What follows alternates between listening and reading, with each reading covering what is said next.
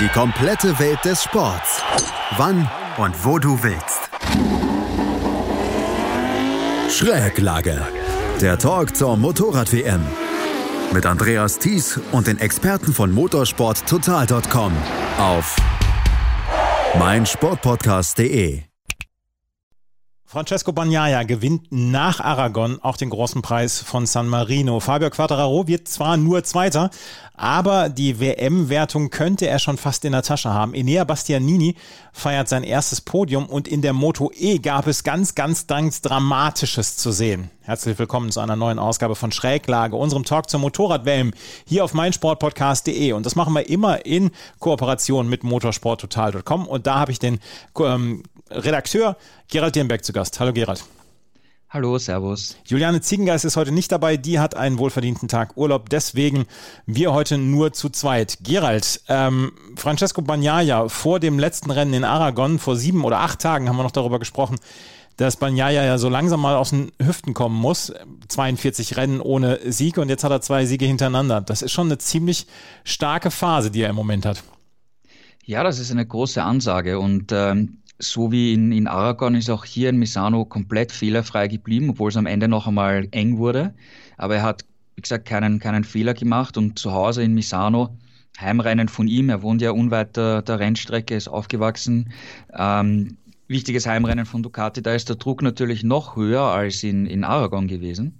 Und er hat diesem Druck komplett standgehalten und eine perfekte Leistung gebracht. Ich glaube, Valentino Rossi hat das gut auf den Punkt gebracht. Er, er hat gemeint, dass in in Aragon mit dem Sieg, wo er es dann endlich geschafft hat, ja, und vor allem auch einen Marquez äh, in Schach zu halten, dass da halt mental halt auch einen Klick gemacht hat, wo er dann wirklich gewusst hat, ich kann's, ich mhm. weiß es, ich kann's jetzt wirklich, weil vorher hat man gesagt, ich kann's, aber ich habe es noch nicht umsetzen können und bewiesen. Das hat er in Aragon geschafft, hat es jetzt wieder gemacht und äh, das ist echt, echt super, super, super stark wir sind natürlich jetzt gespannt, ob er das, das, äh, diese Form weiterhalten kann, weil die Ducati ist ein, ein sehr, sehr starkes äh, Motorrad momentan. Äh, Marc Marquez hat nach dem Rennen sogar gemeint, dass seiner Meinung nach die Ducati momentan das konkurrenzfähigste Motorrad ist, sogar besser als die Yamaha. Und ähm, auch mit Blick äh, auf nächstes Jahr ist das natürlich eine interessante Entwicklung, die wir momentan sehen, weil Bagnaia könnte sich äh, natürlich als ein Herausforderer von, von Fabio Quattro auch langfristig etablieren. Mhm. Äh, bevor wir auf das Rennen zu sprechen kommen und auf Banyayas perfekte Leistung, es war gestern in Misano, es war der San Marino Grand Prix und als ich ähm, den Stream angemacht habe, um mir die Rennen anzugucken, alles alles in Fahnen mit Valentino Rossi Farben gestern. War Valentino Rossi gestern das letzte Mal als Aktiver auf seinem quasi Heim Grand Prix zu Gast, weil das war schon die Liebe, die er bekam da gestern, die war schon erstaunlich. Also das war eh zu erwarten, dass die, die ganzen Tribünen hier in, in gelben Farben erstrahlen werden und äh, seine Fans in Italien ihn natürlich ganz besonders feiern. Es war jetzt das vorletzte Rennen, weil das nächste Rennen ist dann in Austin in Amerika und danach kehrt man noch einmal Retour nach Misano und fährt ein zweites Rennen.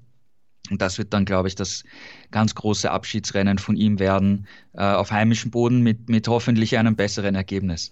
Platz 17 äh, am Ende für Valentino Rossi. Wir werden gleich noch ein bisschen darüber sprechen, weil über die Yamaha müssen wir sowieso noch sprechen. Aber Ehre wem Ehre gebührt. Francesco Bagnaia auf der Ducati fährt einen, und das können wir sagen, echten Start-Zielsieg heraus. Er hatte mit einem quasi perfekten Start, wo er hinterher noch gedacht hat, oh, ich hatte gedacht, das wäre ein Fehlstart vielleicht gewesen, hatte er schon in der ersten Kurve die Führung übernommen und dann ließ er sie nicht mehr los. Wir hatten beim letzten Mal in Aragon hatten wir gesehen, dass Marc Marquez ja unglaublich angegriffen hatte, dass es Führungswechsel noch und nöcher gab dann auch in den letzten drei Runden.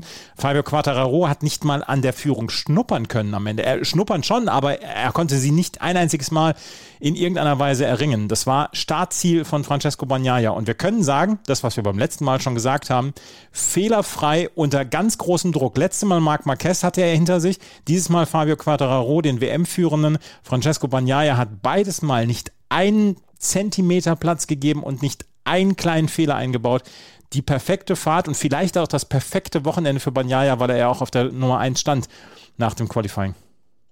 Ja, absolut. Du hast das äh, perfekt zusammengefasst und ich finde, er hat sich das Rennen auch optimal eingeteilt. Er ist natürlich mit dem weichen Hinterreifen äh, losgefahren und äh, Quattro mit, mit dem Medium-Hinterreifen, also mit der härteren Mischung. Äh, man kann es natürlich nicht eins zu eins vergleichen, weil die Motorräder natürlich unterschiedlich sind, Setup ist unterschiedlich, Fahrstil ist unterschiedlich. Aber Bagnaia hat natürlich am Anfang nach dem, nach dem Start, wo er gut weggekommen ist, äh, den Vorteil vom weichen Reifen genutzt und ist mal gleich weggefahren, während Quattaro natürlich im, im Verkehr gesteckt ist, Überholmanöver machen hat müssen. Und gegen Ende ist dann natürlich Quattaro schneller geworden, wo, wo Bagnaia einfach ein bisschen die Reifen nachgelassen haben. Aber er hat sich dann doch so eingeteilt, dass es eben so sich ausgeht, dass er das Quattaro keinen einzigen Angriff wirklich hat starten können. Also das war, finde ich, Meisterklasse äh, umgesetzt. Ich glaube auch nicht, dass man darüber diskutieren kann, war da weiche Reifen ein Fehler, war da Medium-Reifen ein Fehler, weil im Endeffekt sind sie beide praktisch zeitgleich ins, ins Ziel gekommen. Ja, also das war, glaube ich, auf Augenhöhe. Unterschiedliche Herangehensweise, weil es eben, wie gesagt, unterschiedliche Motorräder sind, einen komplett unterschiedlichen Fahrstil äh, verlangen. Und ähm, ja, ähm, von beiden toll gemacht. Ja, also ähm, für, Bagna äh, für Quattro war dieser zweite Platz wichtig, hat, wichtig natürlich auch mit Hinblick auf die WM. Er hat zwar wieder Punkte verloren auf Bagnaia, aber Vorsprung ist immer noch äh, groß genug äh, mit 48 Punkten, aber einen Fehler darf er sich auch nicht erlauben, weil wenn wir jetzt zum Beispiel ein, wenn er jetzt ein Rennen ausfällt, zum Beispiel oder keine Punkte sammelt, irgendein Problem hat, und Bagnaia gewinnt noch einmal, dann könnte es noch einmal spannend werden. Ja, aber ich glaube, Quattararo ist, ist cool genug und abgebrüht genug, ähm, dass er eben sich keinen groben Schnitzer mehr erlaubt. Aber wie gesagt, es kann immer alles passieren im Rennsport. Aber ist gestern Banyaya auch so ein bisschen geadelt worden von Quattararo, als der nämlich gesagt hat, und das habt ihr bei motorsporttotal.com dann auch aufgeschrieben, als der gesagt hat, ich weiß überhaupt nicht, wie er das auf dem soften Hinterreifen gemacht hat, dass er am Ende noch so viel noch so viel gegensetzen konnte. Ich hatte gedacht, dass ich mit meinem mittleren Medium-Reifen dann mehr zusetzen könnte. Ja, wenn ein Fahrer über einen anderen Fahrer sagt, ich kann mir das überhaupt nicht erklären, wie er das gemacht hat, dann, dann meint er eigentlich indirekt damit, der hat etwas ganz Besonderes hier ähm, erreicht und, und geschafft. Und ähm, man muss ja im Endeffekt sagen, die, die Fahrer, die kämpfen alle auf einem hohen Niveau und sie sind alle fair miteinander. Da wird, wird äh, hart gekämpft, auch mhm. letztes Mal äh, Bagnaia und Marquez. Aber nachher lobt man den anderen, äh, man gratuliert sich zu einem tollen Duell, da gibt's keine äh, bösen Worte und äh, wie gesagt, Quattro hatte ja anerkannt, Bagnaia war besser und hat das gesagt und ähm, so gehört sich das auch, finde ich. Hat sich in den letzten acht Tagen das ähm, ja so ein bisschen die, das, die Rangfolge oder das Ranking bei Ducati so ein bisschen durchgeschüttelt, weil wir haben die letzten Wochen und Monate immer darüber gesprochen, Johann Sarko kann vielleicht noch um die WM mitfahren. Wir hatten Andrea Dovizioso, der vor der Saison aufgehört hat. Jack Miller war noch dabei. Aber Miller, weder Miller noch Zarko haben in den letzten Wochen wirklich zu 100 Prozent überzeugen können. Und auf einmal kommt Banyaya da um die Ecke und macht zwei Siege hintereinander. Ist so ein bisschen das, das Ranking durchgeschüttelt, das, äh, so ein bisschen die Hackordnung auch durchgeschüttelt? Ja, sagen wir so, Bagnaia hatte oft Rennen äh, und bei vielen Rennen den Speed und die, die Chance eigentlich auch ein sehr gutes Ergebnis rauszuholen. Aber dann ist immer irgendwas äh, passiert. Jetzt hat er es zweimal komplett auf den Punkt gebracht, zwei perfekte Wochenenden durchgezogen vom Training, Qualifying und Rennen nur zwei äh, starke Rennen machen jetzt auch keinen Sommer. Ja? Wenn, ja. Du, wenn du dich an den Frühling erinnerst, da hat äh, Miller gewonnen in äh, Jerez und anschließend auch äh, das, das Flag-Rennen in, in Manicur. Und er hat sich trotzdem nicht als die absolute Nummer eins bei äh, Ducati etablieren können. Man hat Bagnaia das eigentlich zugetraut, dass er das eigentlich könnte, sich hier als die wirkliche Nummer eins bei Ducati zu etablieren. Aber er hat es jetzt bis auf diese zwei Rennen auch nicht geschafft in dieser Saison. Und äh, jetzt müssen wir echt schauen, ähm, kann er diese, diese Form bei den kommenden, verbleibenden Rennen auch bestätigen? Oder geht es dann wieder nach unten und plötzlich äh, ist wieder ein Sarko vorne oder ein Miller und kämpft ums Podium und, und Bagnaia wird Achter. Ja? Mhm. Ähm, also wir haben so viele verschiedene Ducati-Fahrer jetzt mittlerweile am Podium gesehen. Ähm, ja, wie gesagt, mal schauen, ja, ob, ob er das wirklich konservieren kann, weil wenn er das schafft, äh, jetzt in den verbleibenden Rennen zu konservieren und dann auch mit, mit diesem Schwung in die neue Saison reinzustarten, dann kann er ein echter WM-Kandidat sein. Aber nach zwei Rennen jetzt, glaube ich, sollte man noch nicht zu frühe Schlüsse ziehen. Potenzial ist da, aber müssen wir abwarten. Aber ich finde das ganz interessant, was du gerade sagtest, dass Ducati so viele Fahrer schon auf dem Podium hatte. Ich habe das Gefühl, dass Ducati das einzige Team ist, wo keine wirkliche 1A dabei ist. Wir haben Honda mit Marc Marquez, wir haben Suzuki jetzt mit Juan Mir in dieser Saison, wir haben Yamaha mit Fabio Quattararo, der der absolute 1-Fahrer, der 1A-Fahrer ist, äh, mit KTM Brad Binder auch noch. Ähm, und bei Ducati hat man immer das Gefühl, da ja, sie können alle immer in irgendeiner Weise gewinnen. Das, das scheint, da scheint keine so richtige absolute Hackordnung drin zu sein, sondern ähm, die haben alle irgendwie ihre guten Chancen. Außer jetzt Sacco, der jetzt in den letzten Wochen so gar nichts mehr gerissen hat, zum Beispiel. Ja, absolut. Also in der Breite sind sie wirklich gut aufgestellt. Ja, du hast nicht so wie wie es bei Honda immer ewig war, dass, dass nur Marquez damit gewinnt und vorne ist und die anderen einfach nirgendwo sind. Diese Situation hat man bei Ducati nicht, äh, was einfach für die Qualität vom Motorrad von den verschiedenen Teams äh, spricht und natürlich auch für das Talent der Fahrer. Auf der anderen Seite muss man natürlich auch sagen, ähm, jeder erwartet äh, bei Ducati, dass es quasi den neuen Casey Stoner gibt, ja, der sich da wirklich als Nummer 1 etabliert und um den WM-Titel kämpft und den WM-Titel äh, gewinnt.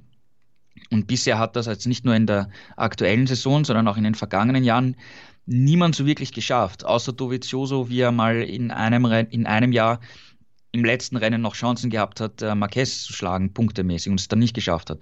Aber abgesehen davon gab es nie diesen Fahrer, der sich als ganz als neuer Casey Stoner unter Anführungszeichen etabliert hat.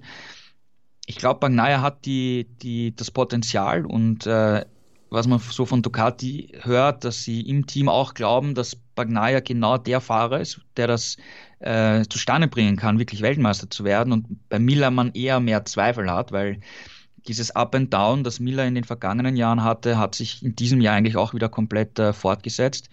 Ich meine, Miller hatte auch hier jetzt den, den gleichen Reifen wie, wie Bagnaia und äh, ihm ist ein Bastianini um die Ohren gefahren mit der zwei Jahre alten Ducati. Ähm, das sollte eigentlich einem Miller nicht passieren. Ja, wenn er sagt, er möchte auch äh, die Nummer eins bei Ducati werden, er möchte um den WM-Titel kämpfen.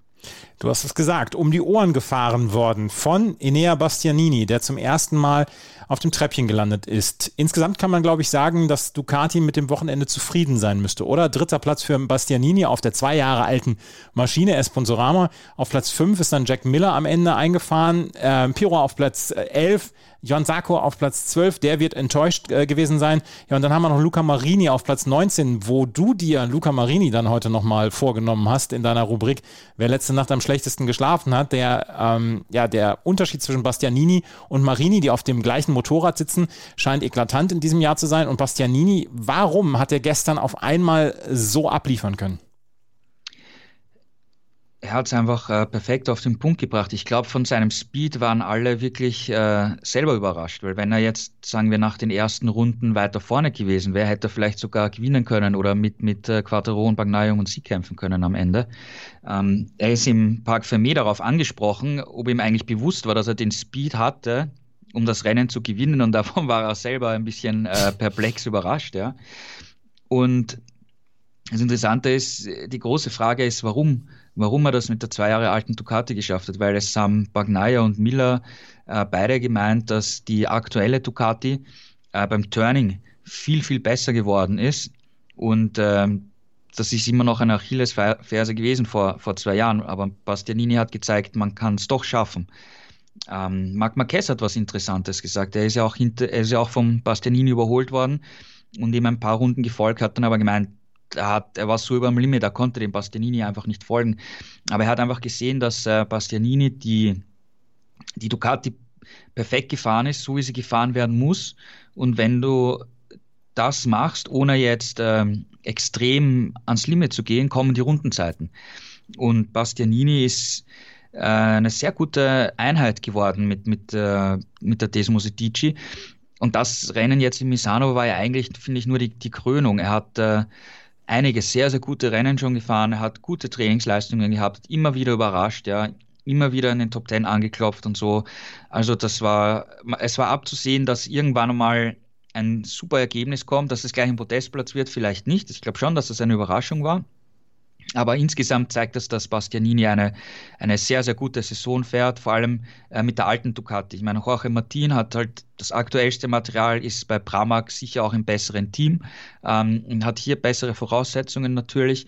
Aber was Bastianini zeigt, ist, ist großartig und äh, Ducati hat für die längerfristige Zukunft mit Martin und mit Bastianini zwei Talente äh, unter Vertrag, die ähm, wirklich äh, in Zukunft also Bastianini, glaube ich, kann auch Rennen gewinnen wie Martin und die können wirklich in Zukunft äh, noch viel, viel erreichen für Ducati in der MotoGP. Und wie geht es weiter jetzt mit Sponsorama nächstes Jahr? Naja, das Team das Team ähm, zieht sich ja komplett aus der MotoGP mhm. zurück und die beiden Startplätze übernimmt das äh, Team von Valentino Rossi, VR46. Ähm, dort ist äh, Marini gesetzt für nächstes Jahr und er wird eine aktuelle Werksmaschine erhalten nächstes Jahr. Teamkollege wird Marco Bezzecchi sein. Das ist noch nicht offiziell bestätigt, aber es ist im Prinzip klar, dass das Bezzecchi dort fahren wird. Und ähm, Aprilia macht dann nächstes Jahr das eigene Werksteam und trennt sich von, von Grissini. Und Grissini ähm, tritt dann wieder als eigenständiges Satellitenteam an äh, mit Ducati-Motorrädern, bekommt aber dann auch eine ältere Spezifikation, also eigentlich die von diesem Jahr, mhm. ähm, was ja nicht so ein schlechtes Motorrad ist. Und äh, bei Grissini fährt äh, ähm, Enea Bastianini und als zweiter Fahrer kommt von der Moto 2 Fabio Di Gianantonio rauf. Ja. Ähm, Im Prinzip, wenn du es jetzt vergleichst mit, mit Marini und Bastianini, hat äh, Bastianini dann im nächsten Jahr auch wieder das schlechtere Motorrad zur Verfügung, weil eben Marini dann das bessere bekommen wird, ja, was halt auch perspektivisch interessant zu beobachten sein wird, ja.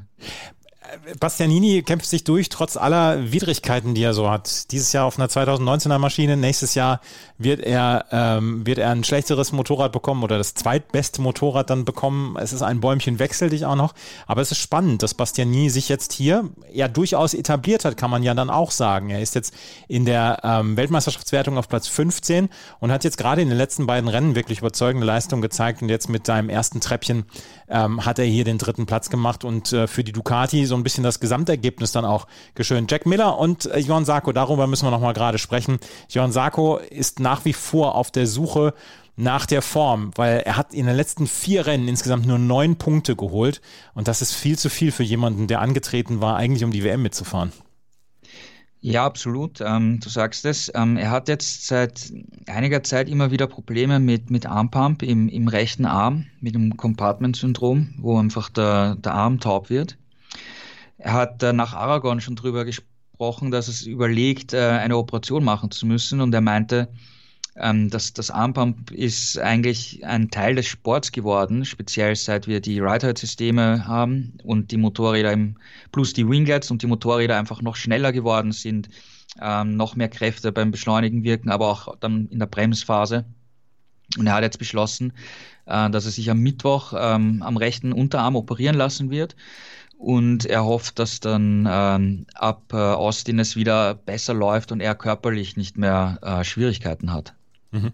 Also, äh, Johann Zarko ist im Moment enttäuschend, aber es gibt dann auch gesundheitliche Probleme beziehungsweise ja gesundheitliche Dinge, die ihn im Moment an einem besseren Rennen dann hindern. Schatz, ich bin neu verliebt. Was? Da drüben. Das ist er. Aber das ist ein Auto. Ja, eben. Mit ihm habe ich alles richtig gemacht. Wunschauto einfach kaufen, verkaufen oder leasen. Bei Autoscout24. Alles richtig gemacht. Wir müssen auf Fabio Quattararo zu sprechen kommen. Der hat ähm, ja den zweiten Platz errungen und kann, glaube ich, auch als sehr, sehr zufriedener Fahrer hier aus, dieser, aus diesem Rennwochenende in Misano zurückfahren. Er hat äh, es geschafft, den Vorsprung halbwegs zu halten. Fünf Punkte hat er abgegeben auf Francesco Bagnaia. Insgesamt jetzt 22 Punkte in den letzten zwei Rennen und trotzdem ist der Vorsprung auf äh, Bagnaia mit 48 Punkten noch sehr, sehr komfortabel. Du hast es eben gesagt, er darf sich keine Fehler erlauben, wenn er jetzt nochmal ausfällt und Bagnaia zum Beispiel nochmal ein Rennen gewinnt, dann sind wir wieder eng dabei. Aber, was man ja auch sagen muss, Fabio Quadraro fährt in dieser Saison sehr, sehr konstant und ist bis jetzt immer in die Punkte gekommen. Ja, und das ist ja so ein bisschen das Rezept eines Champions, ne? Ja, absolut. Ja, wenn es mal schwierig läuft, dann äh, musst du einfach die Punkte sammeln. Das war jetzt in, in Aragon der Fall, wo er auch gemeint hat, ähm, das war halt wichtig, hatte, er hatte Probleme. da hatten sie, um noch einmal zurückzublicken auf Aragon, da hatte er äh, Probleme mit einem schlechten Hinterreifen, äh, was wir am Anfang gemeint haben. Mhm. Und das hat sich herausgestellt, dass das eigentlich nicht wirklich der Fall war, sondern der Reifendruck ist einfach zu hoch äh, gestiegen. Und das war deshalb, weil er die ganze Zeit im Verkehr gehängt ist. Und im Training ist er die ganze Zeit immer alleine gefahren. Und deswegen haben sie einfach den Reifendruck fürs Rennen falsch eingestellt.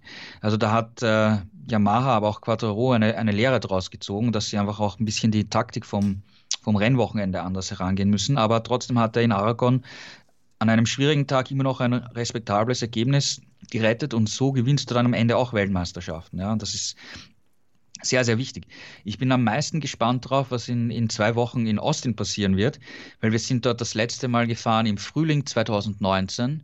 Das ist äh, eine gefühlte Ewigkeit her. Ähm, ich glaube, da wusste die meisten Menschen überhaupt noch nicht, was Corona ist, weil das war über ein Jahr davor. Also so lange ist das schon her, ja.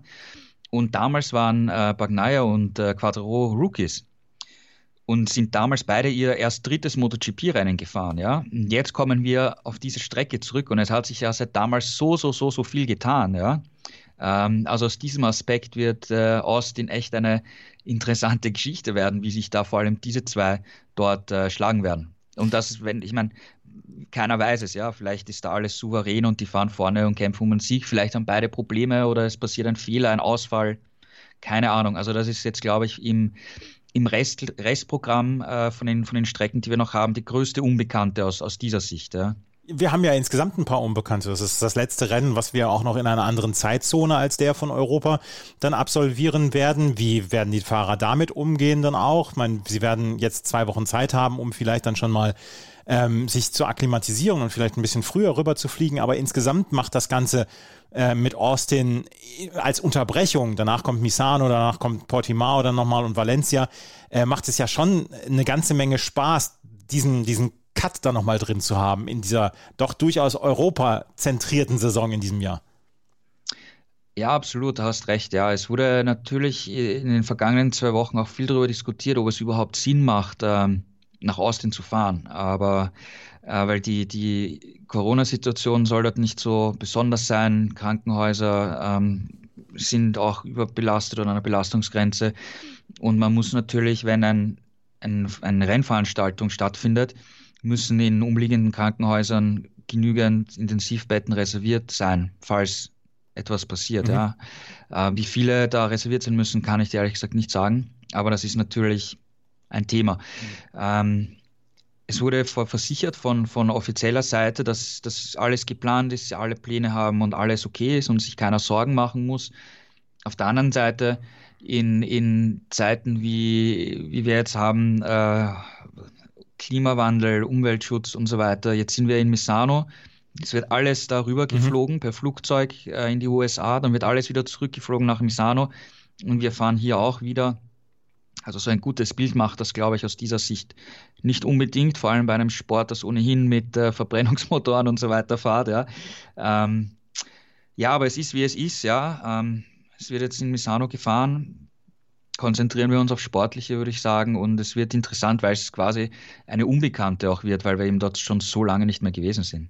Und über diese Dinge wie Klimawandel etc. und wie man eine Saison dann vielleicht dann auch so umweltfreundlich wie möglich dann über die Bühne bringt, da werden wir in den nächsten Jahren eine ganze Menge an Diskussionen sicherlich haben in sehr vielen Sportarten, die weltweit aktiv sind. Tennis kann ich aus eigener Erfahrung sagen, die, Mo die Formel 1 wird sich da auch einen Gedanken machen müssen. Also das wird ja sowieso ein sehr, sehr interessantes Thema bleiben. Aber kommen wir zurück zum Sportlichen. Und da müssen wir über die Honda sprechen und über Marc Marquez, wo wir eben schon über Johann Zarko gesprochen haben und seine gesundheitlichen Probleme. Auch Marc Marquez ist noch nicht zu 100 Prozent wieder fit. Aber er hat jetzt in den letzten beiden Rennen wirklich überzeugen können. Zweiter Platz in Aragon, jetzt hier vierter Platz. Ähm, für Marc Marquez geht es so langsam aufwärts. Dürfte zufrieden gewesen sein mit dem Wochenende, oder? Er war mit dem Ergebnis zufrieden und hat gesagt, dass dieser vierte Platz sogar wichtiger ist als der Podestplatz in, in äh, Aragon, weil Aragon eben eine seiner Paradestrecken ist, plus viele Linkskurven hat. Hier Misano hat er sich deutlich schwerer getan. Auch die Honda hat, war insgesamt nicht ganz so äh, stark wie, wie in Aragon. Er hat, auch, er hat auch vor dem Rennwochenende gesagt, dass er immer noch Schmerzen hat beim Fahren. Ähm, er genießt es nicht, er macht es nicht richtig mhm. Spaß, er kann nicht befreit fahren durch eben die Schmerzen, die Einschränkung, die er beim rechten Arm noch hat. Und da aus der Sicht kämpft, kämpft er einfach. Ja. Und er hat nach dem Rennen ähm, gegenüber den spanischen Kollegen verraten, dass er sogar über, überlegt hat, zu einem Zeitpunkt äh, aufzugeben, ähm, weil das Motorrad plötzlich extrem schwer zu kontrollieren wurde, er auch von der Strecke abgekommen ist hat sich dann aber wieder gefangen und, und ist vielleicht anders gefahren, ein bisschen mit einer anderen Sitzposition und hat dann bis zum Ende gekämpft, ja, mit, mit Miller und mir und hat dann noch Platz 4 erobert. Und er sagt eben, dass damit ist er zufrieden, weil es eigentlich mehr ist, als er erwartet hat. Ähm, seine Pace war auch nicht besonders, also der, die Spitze war aus äh, in ferner, weiter Ferne entfernt. Und Honda, es ist, es ist schwierig, ja. Also er muss, es hat auch vor dem Wochenende gesagt, er muss halt körperlich einen Schritt machen, aber das braucht alles viel, viel länger Zeit, als sie alle gedacht haben. Honda muss einen Schritt machen auf technischer Seite und wenn, vom, wenn er einen Schritt schafft und Honda einen Schritt schafft, dann glaubt er, dass sie wieder um, um regelmäßig um Siege kämpfen können. Ob das alles gelingt, wird man abwarten müssen. Wie gesagt, sie bereiten ja jetzt mehr oder weniger das nächste Jahr vor. Ähm, Interessant war eine Aussage, die Marquez auch am, am, nach dem Rennen gemacht hat, dass sie hauptsächlich äh, bei der Beschleunigung am Kurvenausgang verlieren und dadurch dann ähm, in der Bremsphase viel später bremsen müssen, mehr riskieren müssen. Dadurch wird der Vorderreifen mehr strapaziert, sie gehen mehr Risiko ein. Äh, deswegen stürzt er auch so oft. Ja, es ist, ich glaube, jetzt hat er schon 19 oder 20 Stürze insgesamt in, in diesem Jahr und ist der Fahrer, der am meisten gestürzt ist. Ja. Und äh, wenn sie besser aus der Kurve rauskommen, wenn sie besser beschleunigen, kannst, kommst du schneller bei der nächsten Kurve an, kannst leichter bremsen, musst nicht so viel äh, Risiko eingehen, kommst besser in die Kurve rein, hast dann wieder einen besseren Scheitelpunkt und kommst wieder besser aus der nächsten Kurve raus. Und daran müssen sie arbeiten. Und er hat damit äh, das Ride-Height-System angesprochen, wo Honda ähm, weiterarbeiten muss. Er ist damit nicht zufrieden deutlichere Worte hat äh, Markenkollege Takaki Nakagami nach dem Rennen gefunden, weil er hat ganz klar gesagt, wenn er im Verkehr ist mit den anderen Fahrern, ihr System funktioniert viel schlechter als das von der Konkurrenz, hauptsächlich äh, im Vergleich zu Ducati, aber auch Aprilia. Und er kann dadurch kaum überholen. Äh, er kann sich im Rennen so gut wie keine Strategie äh, zurechtlegen. Und äh, also das ist auf jeden Fall ein Bereich, wo Honda arbeiten muss. Ja, das haben beide Fahrer rausgestrichen. Dann experimentieren die beim Chassis extrem viel herum. Ähm, da ist auch noch nicht ganz klar, in welche Richtung sie gehen wollen.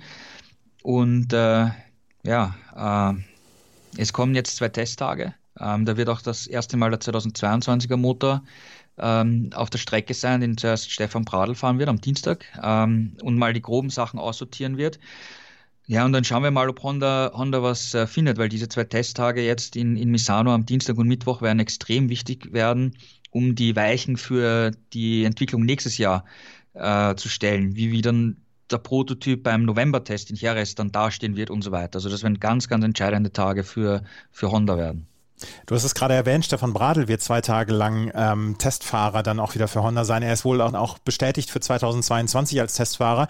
Er durfte hier als Wildcard-Fahrer wieder mitfahren, zum vierten Mal in dieser Saison und hat zum vierten Mal in dieser Saison Punkte geholt. Auf Platz 14 ist er am Ende äh, eingefahren. Noch einen Platz vor Alex Marquez, nachdem er einen eher schwachen Start hatte und von Platz 20 sich dann vorarbeiten musste. Aber Stefan Bradl, auch der wird zufrieden gewesen sein mit seinem zweiten Wildcard-Einsatz hier und äh, ja, hat wieder Punkte geholt. Ja, absolut. Ich meine, er fährt ja nicht alle zwei Wochen ein Rennen. Er ist das letzte Mal ja. im, im, Mai gefahren. Dazwischen testet, testet man mal kurz, aber Tests und Rennen, Rennwochenenden kann man nicht vergleichen. Und ich finde, er hat sich da wieder achtbar und gut aus, aus der Affäre gezogen, hat Punkte gesammelt, das war das, das, war das Ziel, ähm, hat gut mitgehalten. Es wurde auch äh, bestätigt, dass er im, im nächsten Jahr ähm, Testfahrer bleiben wird. Wie lange die Vertragslaufzeit ist, ähm, wissen wir nicht, aber es könnte auch mehrjährig sein. Also ähm, seine Zukunft wird da auf jeden Fall bleiben.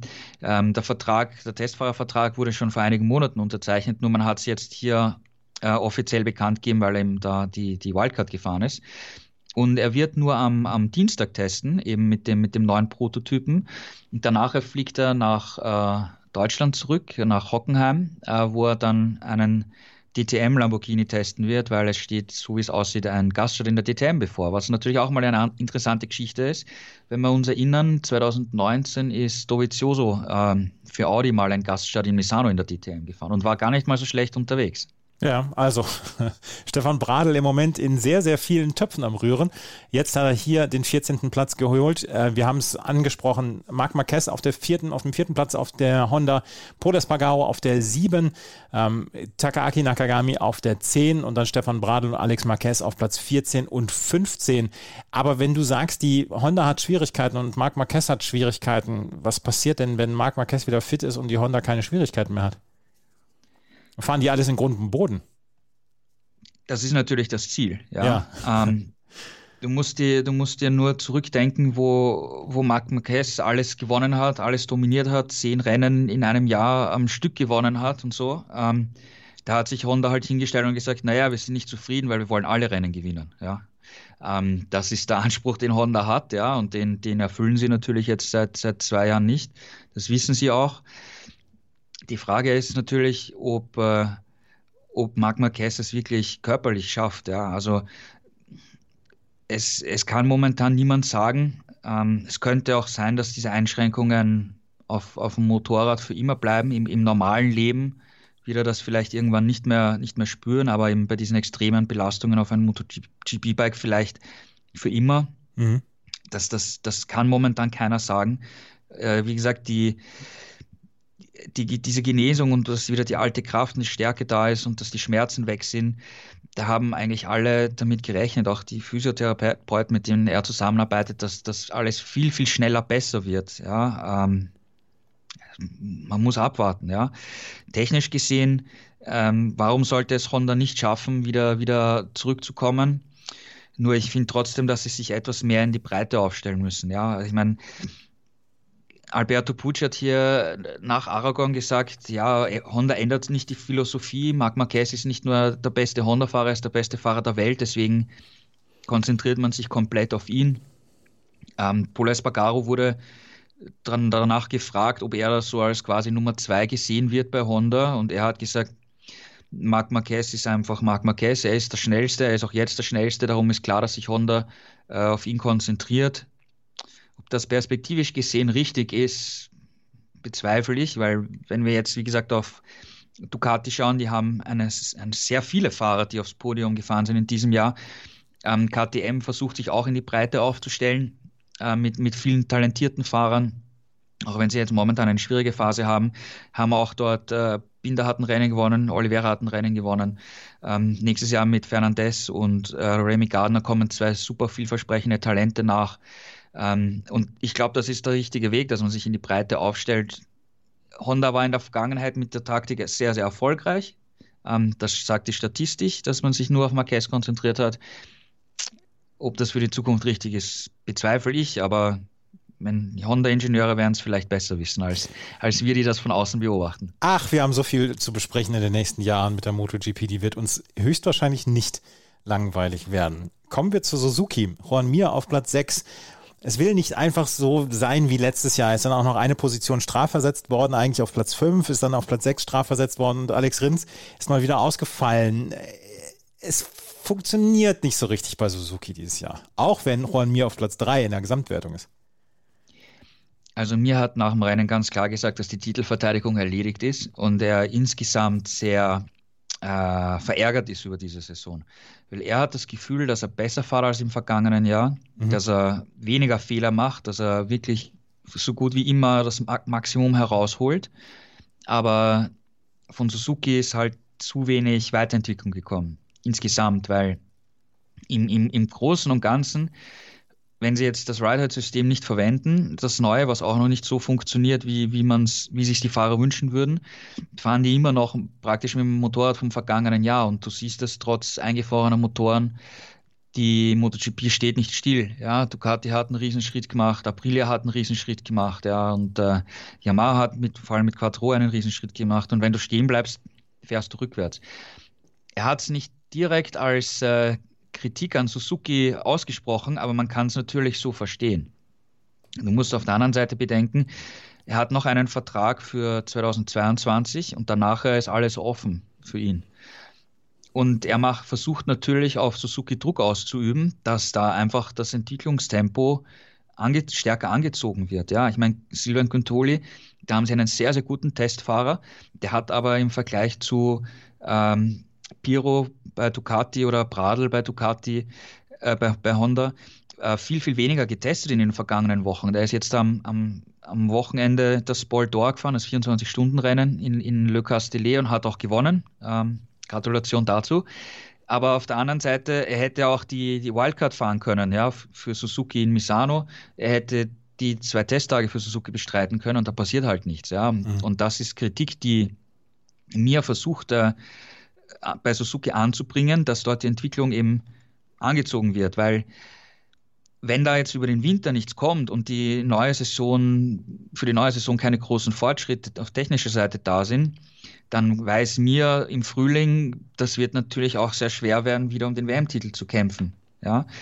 Und dann kann, könnte es natürlich sein, dass sich mir überlegt, vielleicht zu einem anderen Team zu wechseln, ja, weil er macht, wie gesagt, kaum Fehler. Er holt eigentlich immer das, das Maximum heraus, was möglich ist. Also er ist ein, ein guter Fahrer, absolut. Und wäre dementsprechend natürlich auch für andere Teams interessant, ja, eventuell ähm, Yamaha oder so, ja, ähm, wo sein Fahrstil sicher auch ganz gut passen würde, ja. Also das ist sicher in, in, in Richtung Suzuki-Kritik ähm, gerichtet, ja. Suzuki also im Moment nicht so richtig in der Erfolgsspur von mir auf Platz drei, aber du hast es gesagt, er hat die Titelverteidigung jetzt abgehakt. Es sind aber auch schon 67 Punkte. Dann Rückstand auf Fabio Quattararo in vier Rennen wohl nicht mehr aufzuholen. Äh, das war die Suzuki. Wir können auch noch über Aprilia und die KTM sprechen. Und ähm, bei der Aprilia, da können wir darüber sprechen, dass Aleix Espargaro mal wieder ja so seinen seine One-Man-Show abgezogen hat. Auf Platz 8 ist er eingefahren, wo man fast schon sagen muss, vielleicht sogar ein eher enttäuschendes Ergebnis für ihn. Aber Maverick Vinales konnte zum ersten Mal Punkte holen für die Aprilia. Ist das richtig? Richtig, ne? Ja, das ist richtig. Wobei ähm, Vinales hat eigentlich ein ganz gutes Wochenende gehabt. Am Freitag wie es noch trocken war, hat er die absolute Bestzeit aufgestellt.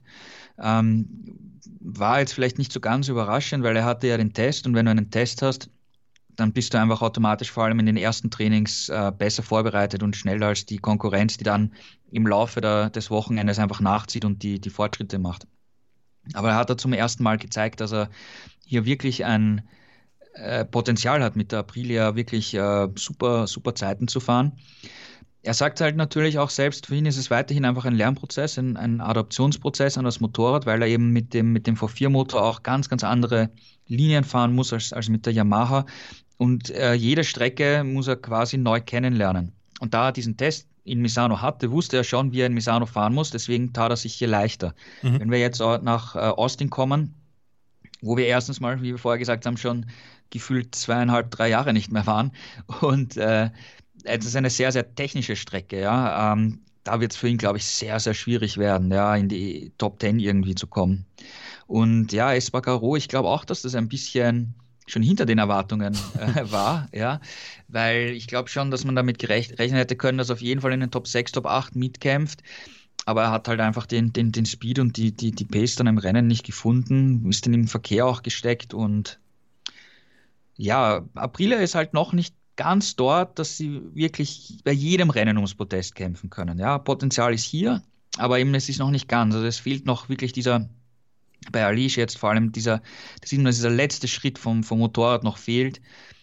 Aber der kann kommen, ja. Ähm, und ich, ich traue ihnen noch zu, dass sie mit dem Input von Vinales, den er jetzt noch in den nächsten Wochen geben kann, äh, für die, für die, fürs nächste Jahr sicher hier noch, noch Schritte machen könnten, ja. Aber Aleix Espargaro im Moment schon auf Platz 7 in der Gesamtwertung der WM. Jetzt hat er 8 Punkte geholt, ist mit 104 Punkten auf Platz 7 hinter Brad Binder, der ähm, 124 Punkte hat. Und Brad Binder ist ein gutes Thema, über den können wir nämlich auch nochmal gerade sprechen. Die KTM am Wochenende mit Brad Binder auf Platz 9 am Ende und Danilo Petrucci auf Platz 16 am Ende. Miguel Oliveira nur auf Platz 20 für den läuft es auch nicht mehr. Und äh, Ika Lecuona dann ausgefallen. Nur Brad Binder konnte halbwegs überzeugen. Ja, KTM hatte auch hier wieder ein sehr schwieriges Wochenende gehabt. Und es, es zeigt sich vor allem über eine fliegende Runde im Qualifying fehlen halt die zwei, drei Zehntel, um sich einen Platz wirklich in Q2 zu sichern und dann einen, einen guten Startplatz in den Top 10 zu haben, auch wenn es dann nur Startplatz 8 oder so ist. Aber sie haben, sie bringen das da einfach nicht hin es fehlt nicht viel. Es, es sind die, die letzten zwei, drei Zehntel, die da einfach nur fehlen. Aber wenn du dann im Verkehr steckst, hast du es halt, hast du es halt schwer. Ähm, Binder, der Sonntagsfahrer, wie immer, ja, kämpft sich äh, immer durchs Feld nach vor, ähm, erobert dann noch ein respektables Ergebnis. er hat äh, gemeint, dass er eigentlich sich noch mehr erwartet hat, ähm, weil er mit dem, mit dem Medium-Hinterreifen gefahren ist und erwartet hat, dass die die mit dem weichen Reifen fahren, am Ende stärker einbrechen und er dann ähm, in der Schlussphase sich noch äh, ein paar Fahrer schnappen kann.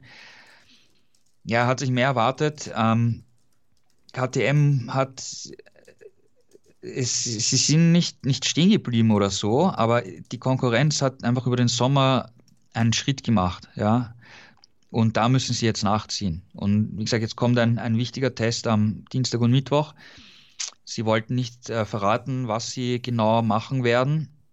Ähm, wird auf jeden Fall beim Chassis wieder was sein. Ähm, Elektronik, glaube ich, auch. Ähm, es, ist, es ist Detailarbeit, ja. Mhm. Beide Fahrer haben, äh, also Binder und Olvera haben gemeint, schon nach den Trainings, das Motorrad fühlt sich überall gut an. Ähm, wir können nicht sagen, da sind wir schlecht, dort sind wir schlecht, da verlieren wir viel, da verlieren wir viel. Es sind einfach minimale Feinheiten überall und die summieren sich dann halt auf diese drei Zehntel, die dann fehlen, im, im Qualifying vor allem. Ähm, Brad Binder auf Platz 6 im Moment in der Gesamtwertung, auf Platz 9 an diesem Rennwochenende mit der KTM. Haben wir noch was zur MotoGP? Ja, wir haben äh, also noch ein, eine Ergänzung zu, zu Oliveira, weil der ist ja grottenschlecht gewesen. Ich meine, ja. wenn du 37 Sekunden äh, hinterm Sieger bist, dann geht das halt gar nicht. Ja. Er hat nachher aufgeklärt, was das Problem war. Er hatte eine Kollision mit äh, Lecona dabei ihm, sind ihm die Flügel auf einer Seite abgebrochen und das Fahrverhalten war katastrophal, nicht mehr vorhersehbar, hatte einfach ihre Mühe gehabt. Dann hat man ihn gefragt, naja, wenn du eh chancenlos da hinten herumfährst und das Motorrad nicht mehr fahrbar ist, warum hast nicht, bist nicht an die Box gefahren? Weil das hätte eh keinen Sinn gemacht, da halt so weiterzufahren. Ich sagte, na, aufgeben gibt's nicht und äh, wir können trotzdem was daraus lernen, weil es kommt ja ein zweites Misano-Rennen noch. Ähm, kann man, kann man was lernen. Ähm, Zweitfahrer können wir noch ansprechen ähm, bei Yamaha und zwar, wir haben jetzt Comeback gehabt von, von Morbidelli und Dovizioso. Ähm, beide haben keine WM-Punkte geholt, was glaube ich zu erwarten war. Ähm, Morbidelli hatte ja diese extrem lange Pause nach der Knieoperation und er hat auch gesagt, erstens mal, er kann es noch nicht übertreiben und er muss jetzt auch wieder in den Groove finden, ja, auch wieder das ganze Renntempo zu finden, weil es geht um, wie gesagt, wie wir vorher gesagt haben, um Nuancen, ob du Zehnter bist oder 15. Und das muss er auch selber jetzt wieder, wieder reinfinden. Er fährt auf einem für ihn wieder neuen Motorrad mit der aktuellen Werksmaschine. Er hat ein komplett neues Team um sich herum, ähm, das er erst kennenlernen muss. Ähm, sie müssen am Setup arbeiten und so weiter und so fort. Also das war jetzt einfach jetzt mal wieder ein Einstieg. Ja, also ich glaube nicht, dass man jetzt hier diesen ähm, 18. Platz ähm, negativ bewerten sollte, sondern es war jetzt einfach wieder mal ein Einstieg. Ich bin wieder zurück. Ich muss mich jetzt wieder eingewöhnen, in Ruhe daran arbeiten, wieder den Speed zu finden. Und auf der anderen Seite, Dovizioso stand ja vor einer noch viel genau. schwierigeren Aufgabe, ähm, weil der ist ja seit vergangenem November kein, kein Rennen mehr gefahren. Hat äh, mit der Yamaha ein komplett neues Motorrad für sich. Noch dazu die 2019er Yamaha, die alte von Morbidelli, die im Prinzip das schlechteste Motorrad im Feld ist. Also da war von vornherein klar, dass außer die letzten Plätze für ihn nichts rausschauen wird. Und für ihn ging es bei diesem Wochenende in erster Linie wirklich nur darum, Sitzposition anzupassen. Ähm, er sagt, das ist für ihn ein sehr, sehr, sehr wichtiges Thema. Ähm, die Yamaha ist vom, von der Größe her länger und, und, und größer als die Ducati zum Beispiel. Und er hat recht kurze Beine, also da muss alles angepasst werden, die Ergonomie und so, ähm, bevor er überhaupt pushen kann. Und er sagt, wenn er sich jetzt nicht wohlfühlt auf dem Motorrad und es noch nicht so versteht, dann attackiert er auch nicht. Ja, also der ist jetzt hier nicht auf volle Attacke gefahren, ja, um mit, weiß nicht, eineinhalb Sekunden letzter zu sein. Und wenn er zwei Sekunden hinten war, ist es auch egal. Ja, darum geht es ihm hier überhaupt nicht. Ähm, und es geht jetzt auch eben dann darum, das Motorrad zu, zu verstehen. Ähm, wie fährt sich die Yamaha? Wie muss ich das abstimmen? Er hat im Rennen ein paar Sachen probiert und experimentiert ähm, und eben Dinge kennengelernt. Also für ihn ist die restliche Saison im Prinzip ein ausgedehnter Test. Ja, sportlich gesehen kann man uns da gar nichts erwarten, sagt er auch selber, darum geht es nicht. Und der entscheidende Punkt ist für ihn, die Saison 2022 vorzubereiten. Weil wenn wir so aus, aus folgender Perspektive betrachten, wenn man normalerweise ähm, das Team oder die Marke wechselt, dann hat man im Februar, Anfang März zwei Wintertests, so sechs Testtagen und dann fängt die Saison an.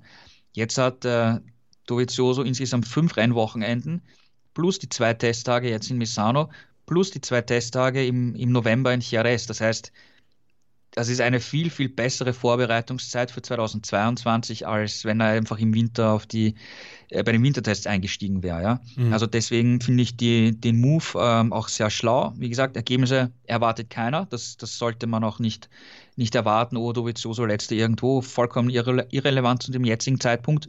Der Fokus ist hier auf 2022 gerichtet.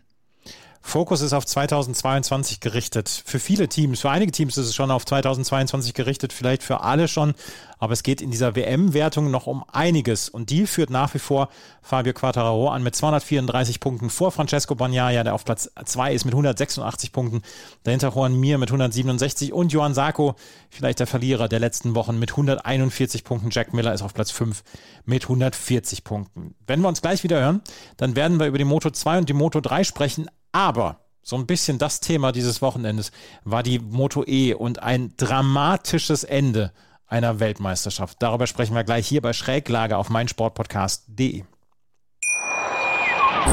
Schatz, ich bin neu verliebt. Was? Da drüben. Das ist er. Aber das ist ein Auto. Ja, eben. Mit ihm habe ich alles richtig gemacht. Wunschauto einfach kaufen, verkaufen oder leasen. Bei Autoscout24. Alles richtig gemacht.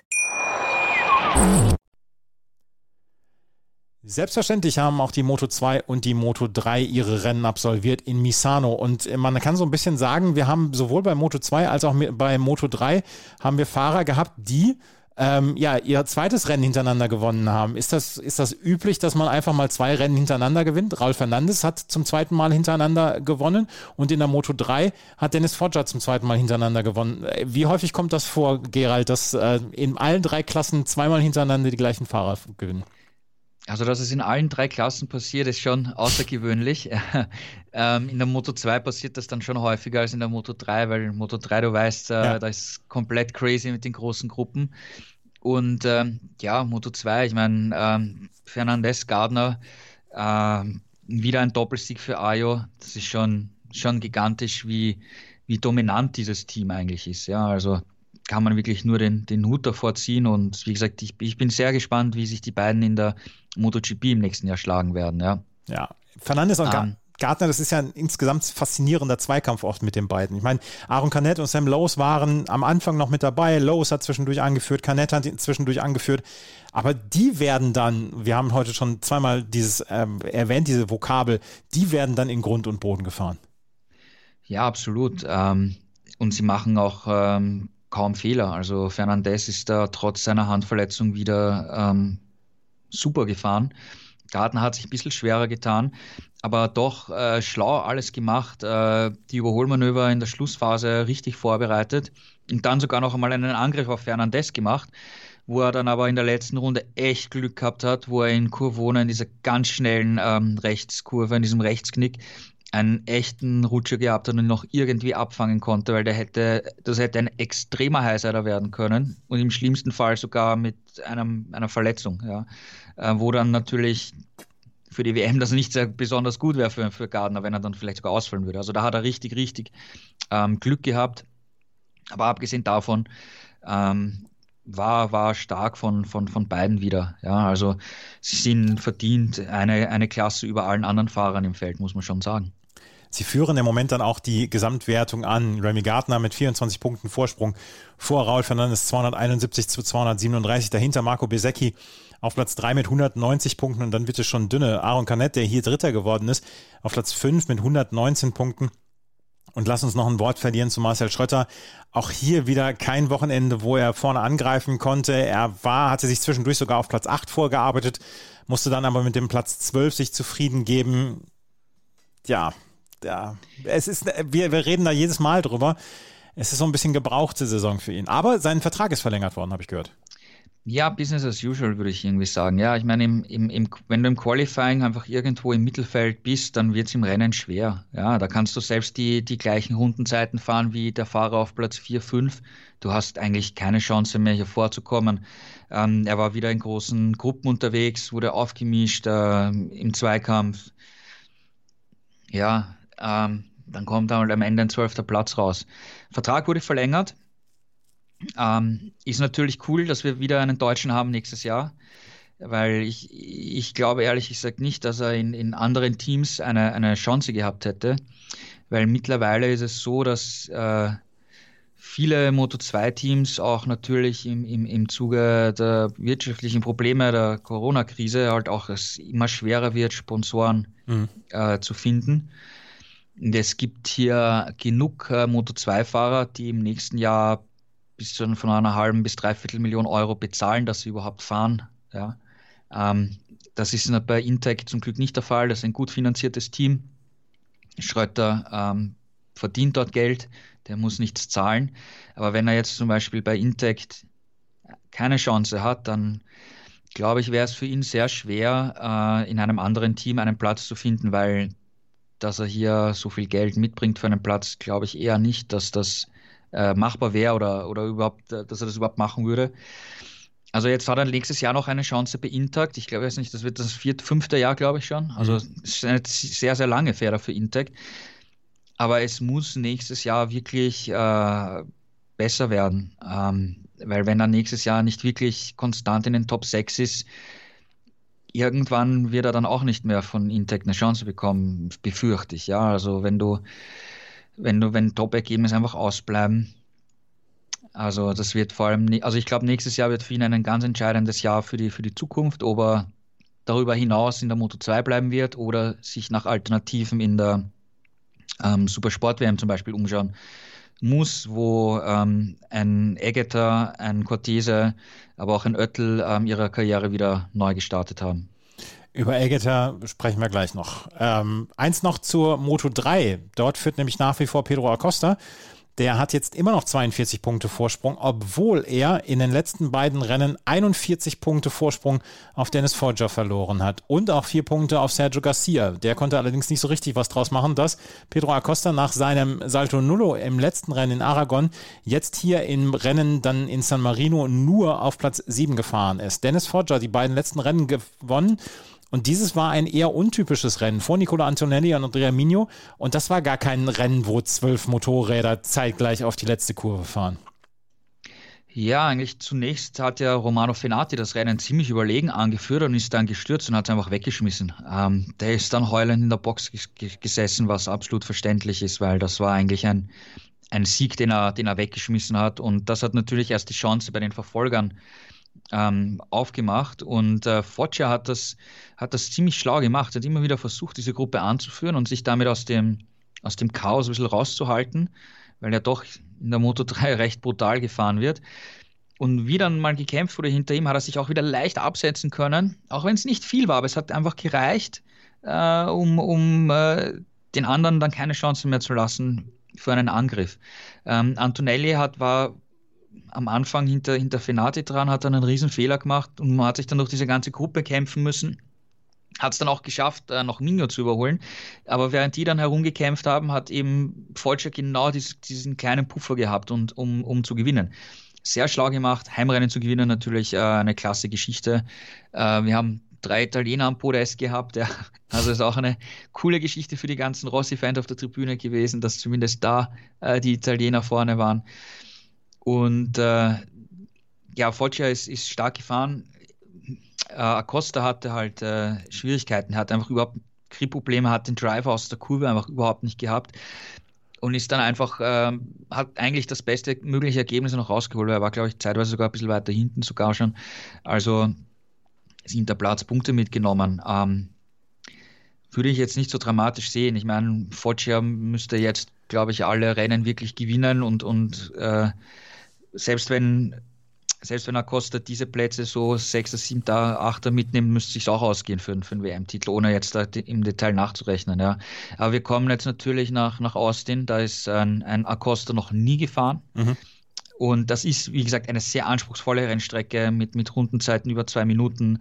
Also sehr, sehr lange. Du hast dadurch nicht viele Runden im Training, um diese Strecke kennenzulernen. Ist, ist auch nicht einfach zum, zum Kennenlernen im ersten Jahr. Foggia kennt die, kennt die Strecke natürlich schon, weil er schon länger dabei ist. Das wird genau die, die Unbekannte werden, wie wir schon in der, in der MotoGP gesprochen haben, bei Bagnaia und Quattararo.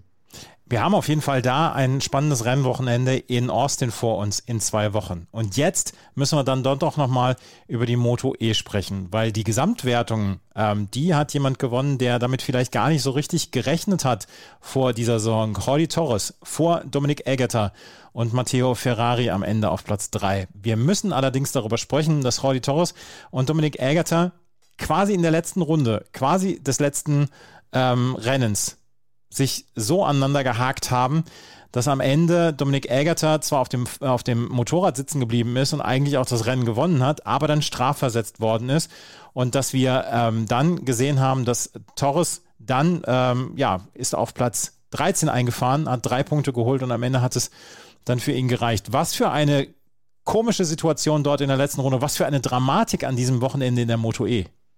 Ja, absolut. Das ist das, äh, die dramatischste Szene und die viel diskutierteste Szene des Wochenendes gewesen, würde ich sagen.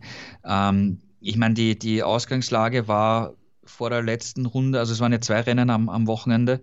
Ähm, das erste hat E. Torres knapp vor Eggeter gewonnen, weil in der letzten Kurve einer gestürzt ist, Eggeter vom Gas gehen hat müssen, den Schwung nicht mehr mitnehmen konnte, konnte und Torres ist noch vorbeigefahren. Und die Ausgangslage vom zweiten Rennen in, vor der letzten Runde. Torres hat geführt, Eggeter war kurz dahinter. Mit dem Ergebnis wäre Torres Meister gewesen. Äh, wenn Eggeter überholt und Torres wird Zweiter, wäre Torres auch Meister gewesen. Ja? Und es war natürlich klar, dass, dass Eggeter alles probiert, um, um noch vorbeizukommen. Und hat sich in der letzten, sagen wir, vorletzten Kurve, im letzten richtigen Überholpunkt ähm, vorbeigebremst. Es kam zur Berührung. Torres ist gestürzt, Eggeter fährt als Sieger über die Ziellinie und ist Meister. Ja. Anschließend hat die Rennleitung äh, Eggeter eine Durchfahrtsstrafe gegeben für unverantwortliches Verhalten auf der Rennstrecke. Ähm, das wurde in eine Zeitstrafe von 38 Sekunden umgewandelt. Damit hat er keine Punkte geholt. Torres war Meister. Ja. Und da wurde jetzt natürlich viel darüber diskutiert, war diese Strafe gerechtfertigt oder war sie nicht gerechtfertigt. Ja. Und jeder hat dazu natürlich seine Meinung. Ähm, meiner Meinung nach ähm, hätte man diese Strafe nicht geben sollen.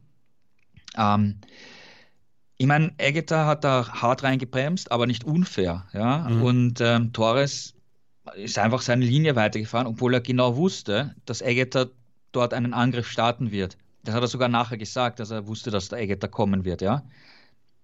Egeta ist natürlich dann sehr tief in die Kurve reingefahren. Ja? Meiner Meinung nach, wenn Torres eh weiß, dass der Eggeter da was probiert, lässt du ihm Platz. Eggeter kommt nach außen, er sticht ihnen durch, fährt übers Ziel, hat gewonnen und ist Meister. Fertig. Ja? Ähm, so hätte man es aus meiner Sicht intelligenter und schlauer lösen können, ja, das Ganze, aus Sicht von, von Torres, ja. Und nicht äh, so auf die Linie bleiben und quasi fast eine Kollision äh, zu provozieren, ja. Und, aber gut, es ist so gekommen, wie es gekommen ist. Und ich finde, ich finde, man, man darf solch sowas nicht, äh, nicht bestrafen. Entschuldigung. Und zwar aus dem Grund, es geht hier in der letzten, im letzten Saisonrennen, in der praktisch letzten Kurve um den Sieg und um den Meistertitel. Und wenn man da nicht sich vorbeibremsen kann und das also bestraft wird, wofür fahren wir dann überhaupt Rennen? Ja? Wir haben im Laufe eines Rennens, vor allem wenn wir an die, an die, an die Moto 3 denken, Situationen, wo sich Fahrer im, im Feld berühren und, und es echt brenzlig ist. Wenn da einer stürzt, fahren zehn über den drüber und ist tot, ja. Da wird nichts bestraft, es ist alles okay, ja. Hier bei einem harten, aber nicht unfairen Manöver, das noch dazu in einer nicht schnellen Kurve passiert ist, ja, gibt es eine Strafe. Also meiner Meinung nach war das, war das nicht richtig, weil wenn wir jetzt dann, keine Ahnung, äh, wir haben jetzt, sagen wir, Austin, Bagnaia und, und Quattro kämpfen um den Sieg und der eine bremst sich am anderen in der letzten Runde, in der letzten Kurve vorbei, um äh, das Rennen zu gewinnen. Es geht schief und dann gibt es eine Strafe. Hey, dann brauchen wir keine Rennen mehr fahren. Ja? Bei solchen Situationen, meiner Meinung nach. Wie siehst du das? Also, also ich bin, ich bin äh, von uns beiden wirklich der Laie, was das angeht. Ähm, ich, äh, ich gehe deine, deine Argumentation mit, dass das ein hartes Manöver war. Aber wir haben ja in der Geschichte dann auch von Formel 1 und so, haben wir ja schon immer mal wieder Entscheidungen gehabt, die im letzten Rennen durch einen Unfall entschieden worden sind. Wenn man die Michael Schumacher-Doku ist jetzt gerade rausgekommen, wenn man das eine Jahr mit, ich glaube, Damon Hill war es damals, äh, wenn man da nochmal daran zurückdenkt, äh, das ist jahrelang dann auch ein bisschen an Michael Schumacher kleben geblieben, dass er dann durch einen Unfall, den er vielleicht selber provoziert hat, dass er dann Weltmeister geworden ist. Ähm, ich hätte mit, ich konnte mit beiden Entscheidungen hier leben. Ähm, empfinde halt es als sehr schade, dass ein, dass eine WM-Entscheidung und wenn es auch nur die Moto E ist, nur in Anführungsstrichen, ähm, als immer sehr schade, wenn sie am grünen Tisch herbeigeführt wird und nicht auf der Rennstrecke. Ja, aber Eggeter ist halt eben nicht absichtlich brutal in die Seite gefahren und hat ihn aus dem Weg geräumt. Ja, er hat ein Überholmanöver probiert. Ja, das ist ein Unterschied. Ja, wenn wenn Eggeter dem jetzt brutal in die Kiste fahrt und ihn von der Strecke schiebt, ja, dann muss er natürlich bestraft werden. Aber das hat er ja hier nicht gemacht. Ja, er hat ein Ausbremsmanöver gemacht. Ja, es kam zu Berührung und der andere ist gestürzt. Aber das war nicht nicht äh, Absicht. Ja, das war jetzt nicht. Ich räume den jetzt von der Strecke.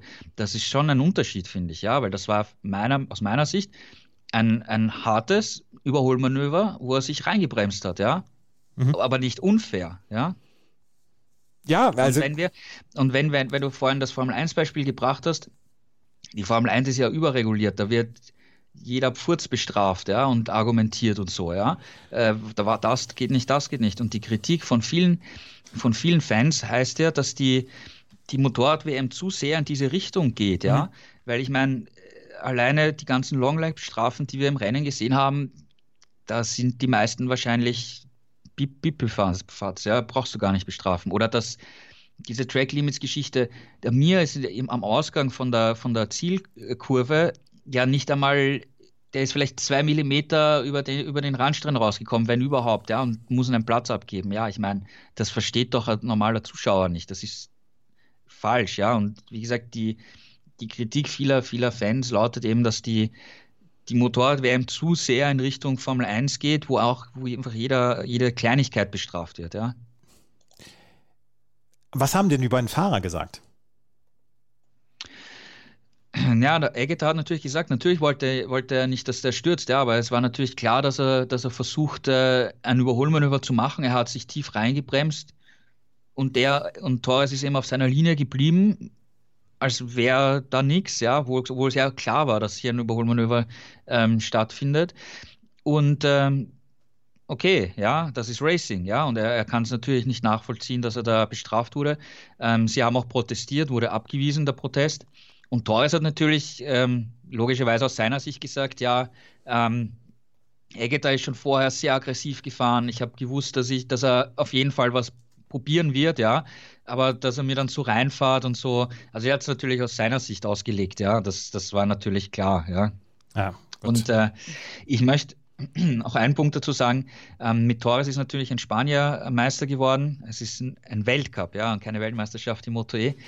Und äh, mit dem Pons-Team auch ein spanisches Team. Die Dorna ist spanisch. Ähm, da gibt es natürlich jetzt viele, die sagen, die spanische Mafia.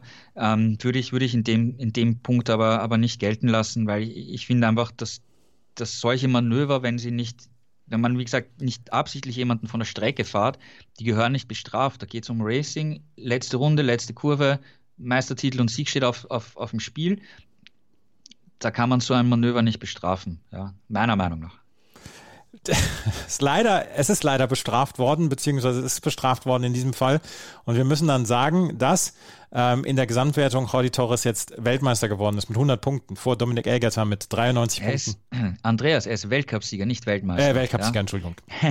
Nein, es ist, es ist äh, die Moto E spricht von sich selbst genauso äh, von einer Weltmeisterschaft, aber sie sind offiziell nur ein Weltcup. Ah, ja, ja sehr gut. Auf jeden Fall ist Jordi Torres hier Weltcupsieger das äh, dann der Gesamtheit zuliebe. Äh, Jordi Torres vor Dominik Elgerter, Matteo Ferrari auf Platz 3. Die Moto E-Saison ist damit zu Ende. In 14 Tagen wird in Austin gefahren und in 14 Tagen gibt es dann auch eine neue Ausgabe von der Schräglage hier auf meinsportpodcast.de. Vielleicht ein bisschen später, weil wir auch später das Rennen haben um 22 Uhr. Das war's für heute. Gerald, ich danke dir herzlich für deine Zeit und deine Expertise. Ja, vielen Dank und bis zum nächsten Mal. Wenn euch das gefällt, was wir machen, freuen wir uns über Bewertungen und Rezensionen auf iTunes und ihr solltet natürlich motorsporttotal.com in den Bookmarks haben, weil in den nächsten Tagen, wenn die Testtage sind, da wird es dann auch ganz, ganz viele News zur MotoGP geben hier auf motorsporttotal.com. Vielen Dank fürs Zuhören. Bis zum nächsten Mal. Auf Wiederhören. Schatz, ich bin neu verliebt. Was? Drüben. Das ist er. Aber das ist ein Auto. Ja, eben. Mit ihm habe ich alles richtig gemacht. Wunschauto einfach kaufen, verkaufen oder leasen. Bei Autoscout24. Alles richtig gemacht. Die komplette Welt des Sports.